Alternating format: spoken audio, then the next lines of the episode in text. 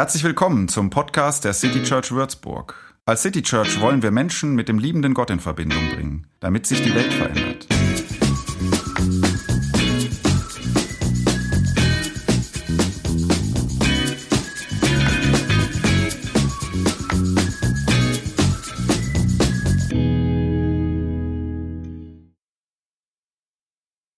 Hallo Tobias, schön, dass du heute hier bist. Hallo, ähm, danke schön, danke für die Einladung. ja, wir machen jetzt ein kleines Interview mit dir, um dich ein bisschen besser kennenzulernen. Und zwar, du predigst ja heute hier in der City Church, haben wir schon erfahren, aber eigentlich bist du Pastor in der FEG Bayreuth. Und erzähl uns doch mal noch mal kurz selbst, wer du so bist und wie es gerade mit eurer Gründung da aussieht. Ja, danke schön. Ähm, erst nochmal wirklich danke, dass ich hier sein darf. Ihr seht euch so selten in echt ich finde das als großes Privileg, dass ich dann hier was sagen darf, wenn ihr euch in echt trifft. Ähm, ja, ich, genau, ich bin Pastor in Bayreuth. Du hast jetzt gesagt, in der Gemeinde in Bayreuth. Naja, sagen wir mal in der Gründung in Bayreuth. Das letzte Mal, als ich mit euch zu tun hatte, das war letztes Jahr am Anfang, da war es noch ganz frisch. Äh, da gab es noch nicht viele Leute. Mittlerweile sind wir ein gutes Team und haben inhaltlich schon viel gemacht. Ähm, unsere Werte und Vision ist gerade fertig geworden und so. Also man könnte sagen, wir haben die Corona-Phase jetzt hier genutzt, um die Vorarbeit zu leisten und warten jetzt darauf, dass wir endlich auch mal Gemeinde sein können, durchstarten können und so. Ja, also viele Online-Treffen mit so einer Hand, großen Handvoll Menschen. Ja. ja, cool, weil meine nächste Frage wäre jetzt nämlich gewesen, ob euch da Corona irgendwie im Weg steht oder so. Oder Nö, das war super für uns. also ich glaube, wir sind die Einzigen, die davon profitiert haben. Nein, also ja, also als das kam, waren wir zum Glück schon ein bisschen vernetzt in der Stadt, ähm, so man da jetzt drauf aufbauen konnte. Aber eigentlich war das in der Phase, wo es darum geht, möglichst viele Menschen zu treffen und möglichst viele Menschen kennenzulernen. Ähm, und das war jetzt natürlich ein bisschen schwierig. Und wir merken das jetzt auch, dass wir inhaltlich gut zueinander gefunden haben, aber diese ganze Gemeinschaftskomponente, auch der Grund, warum ihr euch dann doch mal in echt trifft, das macht es natürlich nicht unbedingt leichter. Ja. Sehr cool. Also habt ihr die Zeit gut genutzt? Ich würde sagen, dem, was man machen konnte, entsprechend schon, ja. Okay, cool. Ähm, die nächste Frage wäre, du hast ja schon mal ein Praktikum bei der FEG Heidingsfeld gemacht. Und da warst du ja auch eine Zeit lang in Würzburg. Was ja. war denn da so dein Lieblingsplatz in Würzburg? Puh, wenn ich jetzt noch die Orte wüsste, ist schon ein paar Tage her. Also tatsächlich, der ist jetzt völlig random, der Platz, aber mein Lieblingsplatz war, ihr kennt bestimmt den Parkplatz von der FEG Würzburg. Es ist jetzt nicht das, was man sagen würde, wow, Würzburg ist krass. Das liegt aber daran, dass ich in der Zeit unseren Bus zum Camper umgebaut habe und ich habe meine Montage da an diesem Parkplatz verbracht und das war sehr schön. Ansonsten natürlich alles, was hier so Richtung Brücke und äh, Mainbrücke und so geht, da habe ich mich auch öfters gesehen. Ja. Sehr cool auf jeden Fall.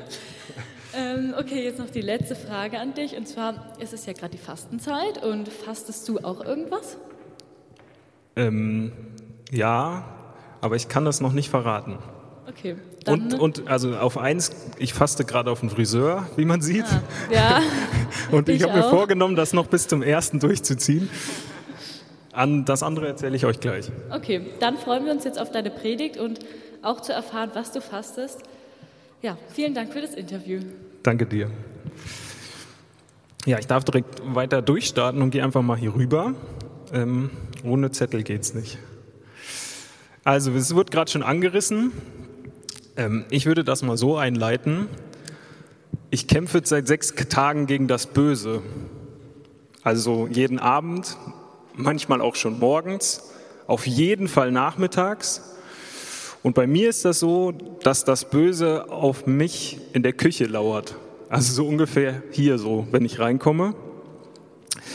Ähm, es manifestiert sich in einem Gegenstand. Und dieser Gegenstand, der will mich von meinem Weg abbringen. Mich zum Aufgeben zwingen. Und ich habe manchmal einen Eindruck, der spricht mit mir. Der spricht mit mir und sagt, eins geht schon.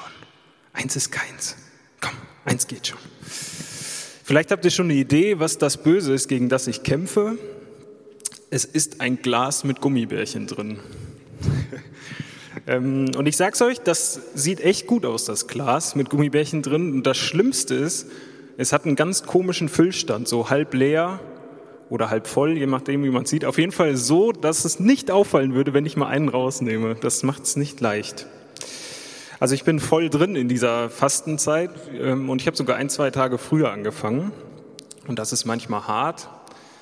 Ich weiß nicht, fastet irgendjemand von euch irgendwas? Ihr drei kennt das, wie hart das ist. Herzlichen Glückwunsch. An euch habe ich heute ein paar Worte. Nee, nicht ganz. Also das Fasten, was man da hat in diesem Setting, das sind ja nicht wirklich existenzielle Dinge. Also das ist zwar schon mal hart und jeden Morgen und jeden Abend kämpfe ich mit mir, aber es ist ja irgendwie banal. Meistens ist ja dieses Fasten, das, was man da aus seinem Leben entfernt, das hat man vielleicht ganz lieb oder lieb gewonnen, aber in letzter Zeit war es vielleicht ein bisschen zu intensiv und deswegen überlegt man sich, so, ich nehme das jetzt mal raus für ein paar Wochen, weil man sich erhofft, dass es dann einem vielleicht besser geht. Ähm, in meinem Fall, ich versuche einfach Zucker zu reduzieren. In Klammern, ich habe heute Mittag einen richtig fetten Kuchen gegessen. ähm, ich mache das, um endlich auf der Stirn nicht mehr auszusehen wie ein Teenager. das ist mein Versuch des Fastens. Aber manchmal ist es auch einfach Selbstoptimierung.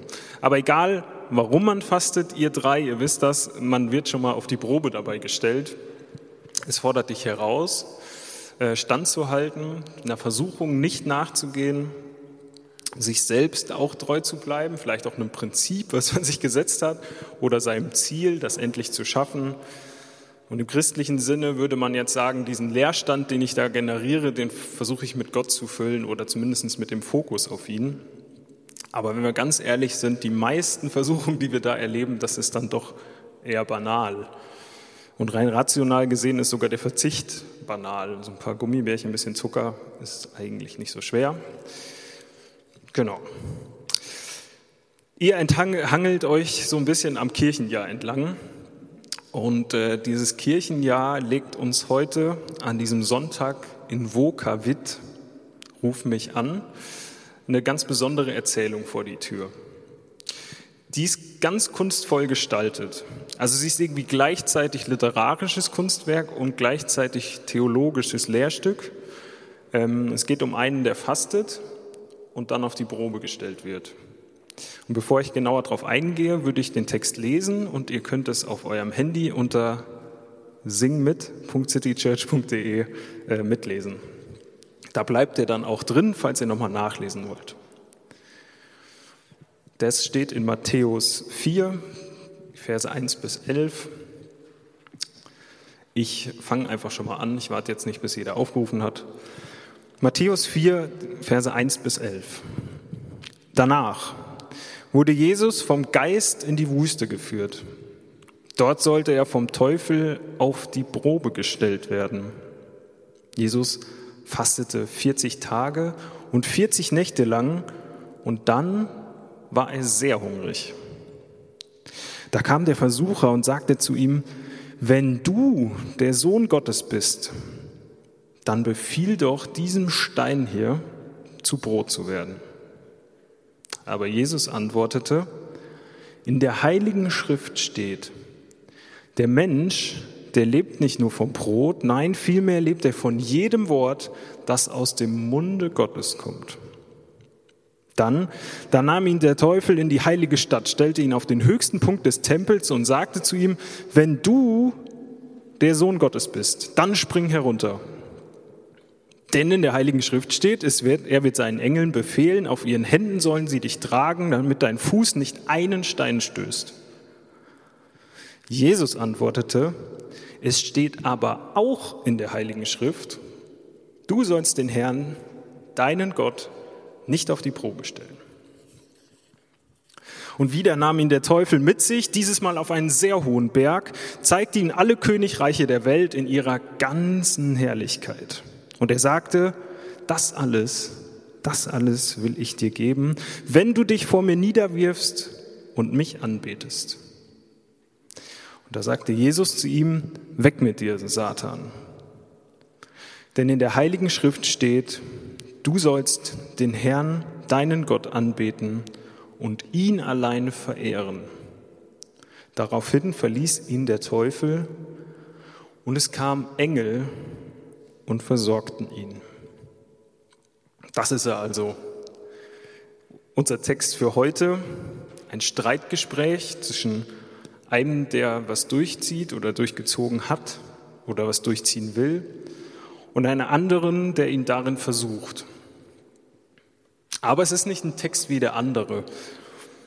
Auf vielen verschiedenen Ebenen zeigt sich, wie mühevoll dieser Text gestaltet ist. Jetzt mal so formal betrachtet, ich weiß nicht, ob ihr das so sehen könnt in, eurer, in eurem Handy. Da gibt es eine Einleitung und einen Schluss und dann drei Strophen. Und die sind alle zueinander ganz analog aufgebaut. Und in wenigen Versen gestaltet sich eine Riesenszene vor unseren Augen und wo drei verschiedene Orte besucht werden. Wüste, Tempel in Jerusalem und ein ganz hoher Berg. Und analog zu den drei Orten gibt es drei Versuchungen, die alle mit den Worten, wenn du, Punkt, Punkt, Punkt anfangen. Und analog zu den drei Versuchungen gibt es wieder drei Antworten, die alle mit drei Schriftzitaten, by the way, alle aus 5. Mose, falls das sich jemand gefragt hat, geantwortet werden. Texte, die so mühevoll gestaltet sind, haben meistens eine besondere Funktion. Das sind nicht irgendwelche Geschichten oder Erzählungen, die haben eine Funktion, einen theologischen Gehalt zu vermitteln. Ein Inhalt, der eventuell nicht in erster Linie die Fragen versucht zu beantworten, die einem sich von heutiger Sicht vielleicht als erstes stellen, wenn man auf den Text blickt. Ein solcher Text versucht eine Aussage über Jesus zu formulieren.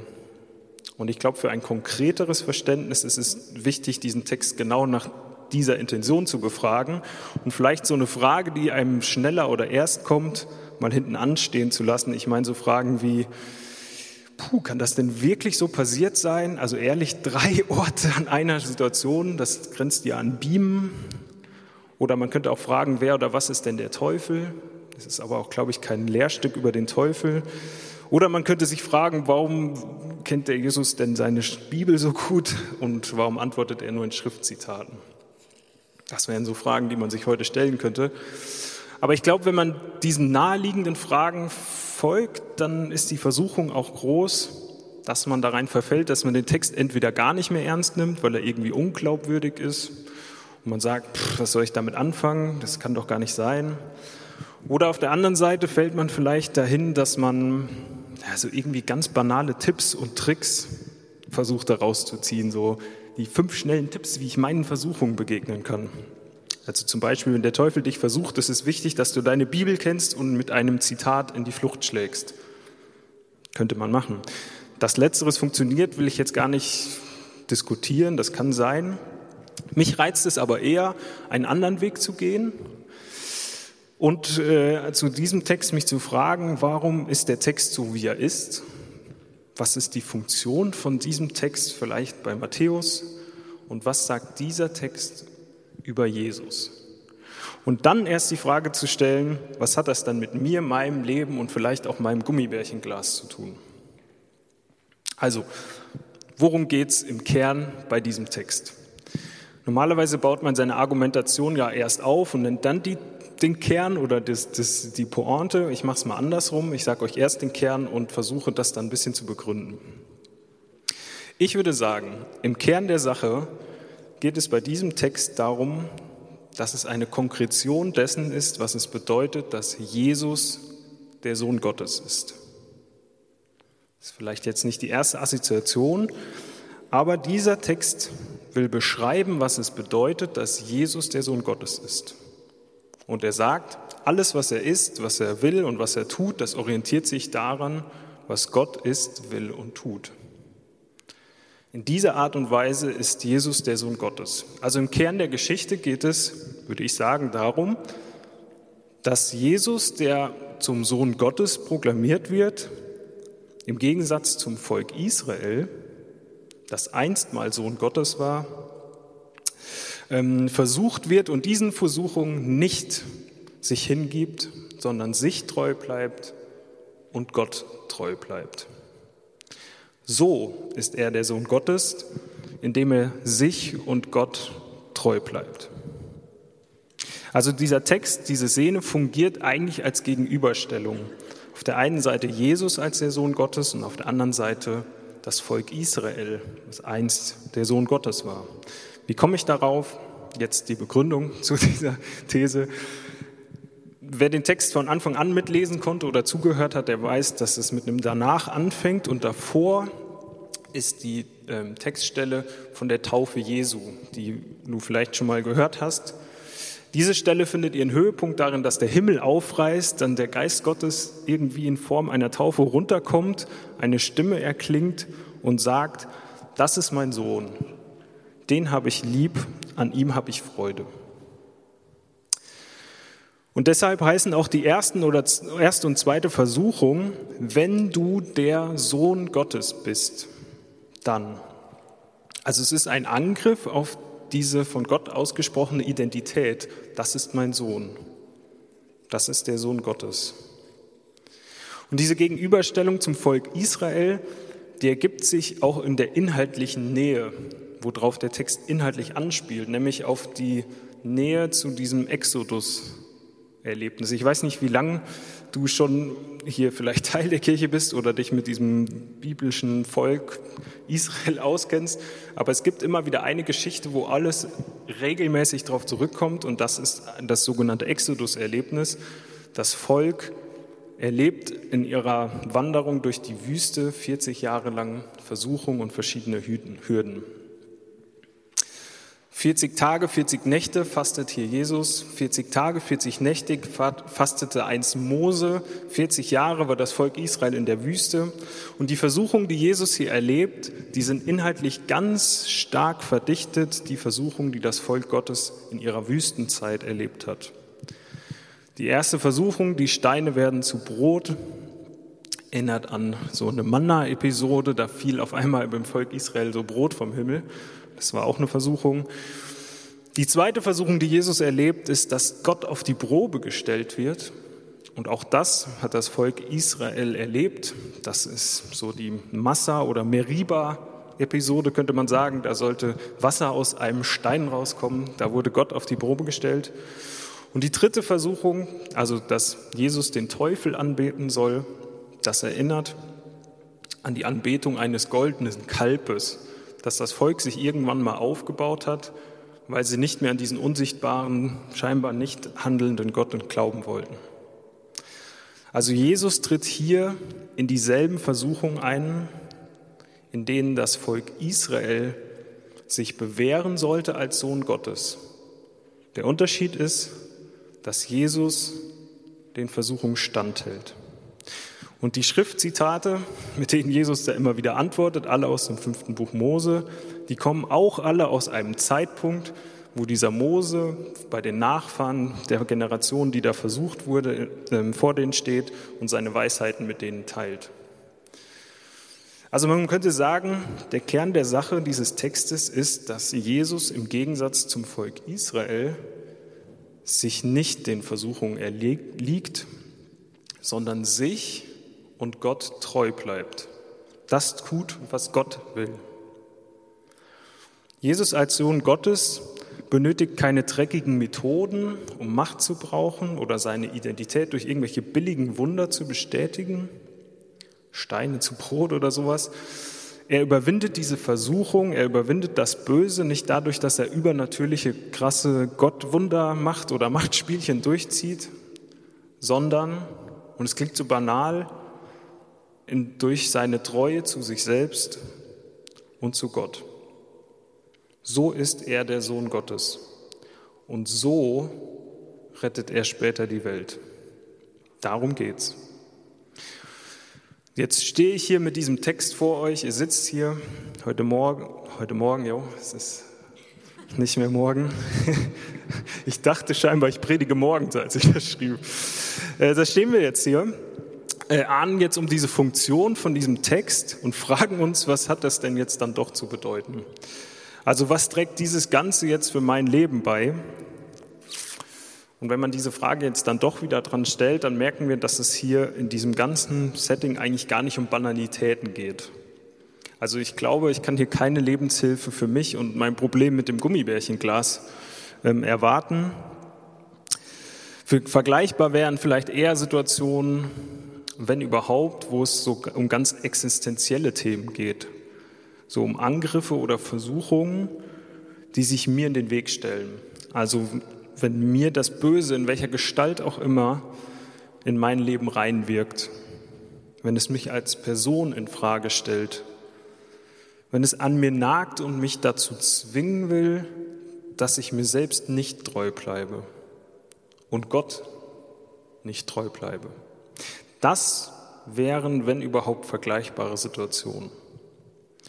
Und diese Szene, die ist uns gegeben mit diesem Motto von diesem Gottesdienst, invocavit, ruf mich an oder ruf mich an in der Not. Und ich möchte das ergänzen, ruf mich an in der Not, bleibe mir treu, bleibe dir treu. Lass dich nicht gehen, lass dich nicht zu Fall bringen. Denn Situationen, die dich zu Fall bringen wollen, gehören zum Leben dazu. Sie gehören genauso dazu wie diese schönen, heiligen, gesegneten Sonnenmomente, die wir ganz fröhlich aus Gottes Hand nehmen. Wenn schon Jesus, der Sohn Gottes, nicht drumherum kam, sich solchen Situationen zu stellen, wieso sollten wir drumherum kommen? Es wird also Momente im Leben geben, die dich auf die Probe stellen, die dich und deine Prinzipien und deinen Glauben, dein Vertrauen in Gott hinterfragen. Momente, in denen es ganz grundsätzlich darum geht, dir oder Gott oder beiden im besten Fall treu zu bleiben. Aber kann ich denn in solchen Momenten jetzt hier endlich ein paar Schritte aus diesem Text mitnehmen? Ein bisschen Hilfe, wie ich der Versuchung dann doch widerstehen kann, wenn ich mit dem Bösen in meinem Leben zu tun habe? Finde ich dazu hier so pragmatische Schritte oder Lebenshilfe? Ich würde sagen, wohl eher nicht.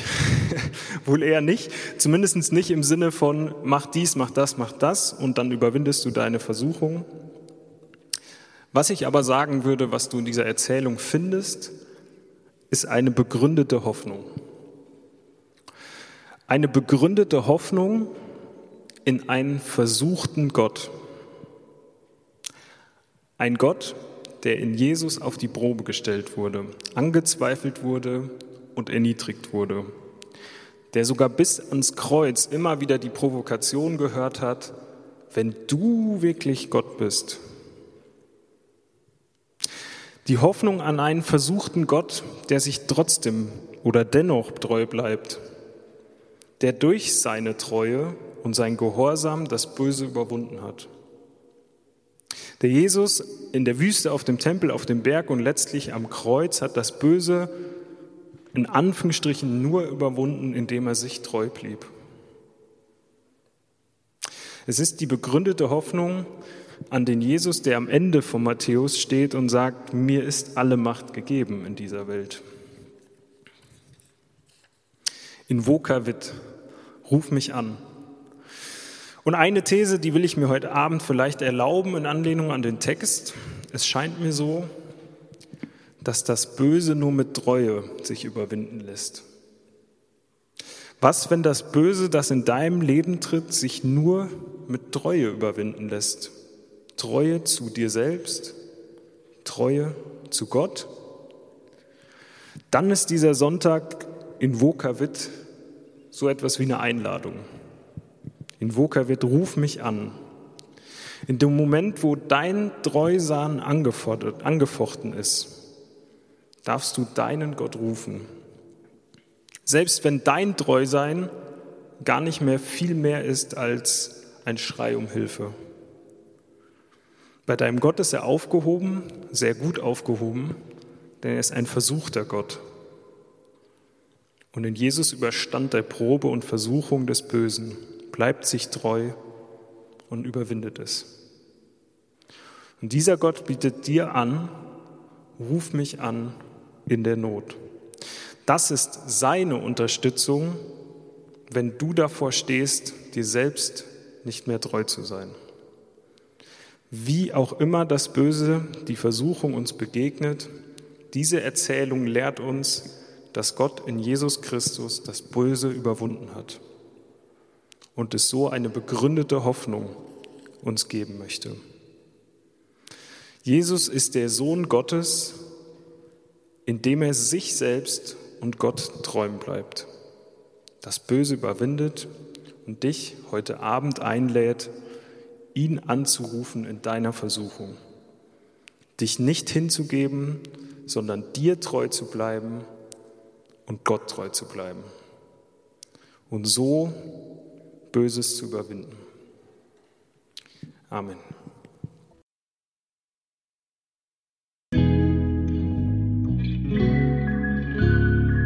Mehr Infos zu dem, wer wir sind und was wir machen, kannst du unter citychurch.de nachlesen. Wenn du uns unterstützen willst, und wir brauchen Unterstützung, findest du Informationen dazu in den Show Notes oder unter citychurch.de-spenden. Vielen Dank und bis zum nächsten Mal.